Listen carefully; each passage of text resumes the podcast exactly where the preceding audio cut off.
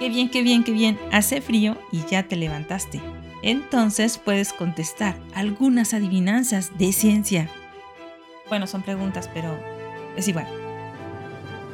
¿Cuándo se tomó la primera foto familiar del sistema solar?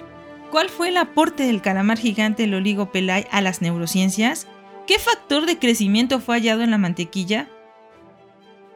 ¿Por qué se hizo acreedor Roberto Hofstadter al premio Nobel? ¿Quién fue el primero en estudiar sistemáticamente a los trilobites? Hoy es 5 de febrero y este es un podcast breve de historia de ciencia. el mejor podcast breve. Esto es Ciencia toda la semana, versión extendida.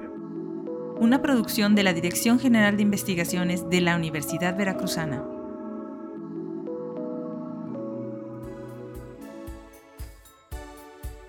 Y nosotros somos Gladys Yáñez y Rodrigo López de la Coordinación de Gestión y Divulgación de la Investigación, Tamara Cibrián del Instituto de Neuroetología y Jonathan Cueto del Instituto de Ciencias de la Salud, cuatro entusiastas de la ciencia de la Universidad Veracruzana.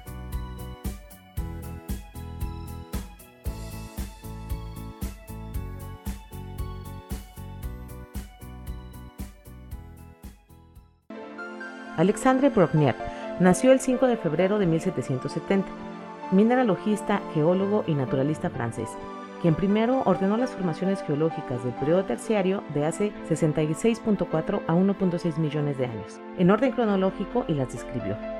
Hizo el primer estudio sistemático de los trilobites, un grupo extinto de artrópodos que se volvió importante para determinar la cronología de los estratos paleozoicos hace 540 a 245 millones de años ayudó a introducir el principio de la datación geológica mediante la identificación de fósiles distintivos encontrados en cada estrato y señaló que las formaciones de París se habían creado en condiciones alternas de agua dulce y salada. Desde 1800 también fue director de la fábrica de porcelana de Sèvres, mejorando la cerámica y el esmaltado, y convirtió a Sèvres en la principal fábrica europea de su tipo. Arthur Kidd nació el 5 de febrero de 1866 anatomista y antropólogo físico escocés que se especializó en el estudio de humanos fósiles y que reconstruyó formas de homínidos primitivos, en particular fósiles de Europa y África del Norte. Después de graduarse de la universidad en 1888, viajó como médico en un viaje de minería de oro a Siam, actualmente Tasmania. Allí diseccionó monos y se interesó por los tipos raciales. En 1892 regresó a Gran Bretaña y estudió anatomía. Publicó The Antiquity of Man, un estudio anatómico de todos los restos fósiles humanos importantes. Creía que los humanos modernos son tan antiguos como las formas extintas de humanos. En 1931, Nuevos Descubrimientos fue publicado en el que admitió que los humanos modernos probablemente surgieron de tipos ya separados en el Pleistoceno temprano. Fayette Benedict Mendel nació el 5 de febrero de 1872 bioquímico estadounidense cuyos descubrimientos sobre el valor de las vitaminas y las proteínas ayudaron a establecer conceptos modernos de nutrición. En colaboración con Thomas Osborne, juntos publicaron más de 100 artículos sobre varios aspectos de la nutrición entre 1909 y 1928. En 1913 demostraron que las ratas desarrollaban geroptalmía, con dietas en las que la manteca de cerdo proporcionaba la grasa. La condición se curó por sustitución de grasa de mantequilla. Por lo tanto, descubrieron que la grasa de la mantequilla contenía un factor promotor del crecimiento necesario para el desarrollo, pronto conocido como vitamina A, la cual era soluble en agua. Mendel también contribuyó al descubrimiento del complejo de vitamina B en 1915 y vinculó el valor nutritivo de las proteínas a sus aminoácidos.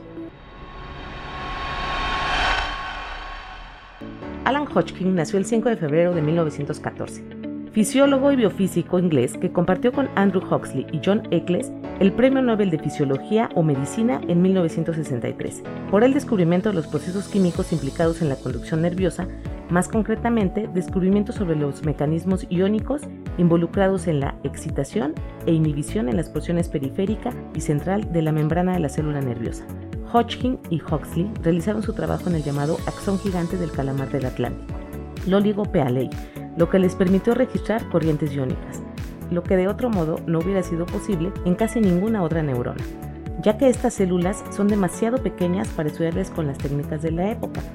Fue uno de los más grandes investigadores biomédicos del siglo XX.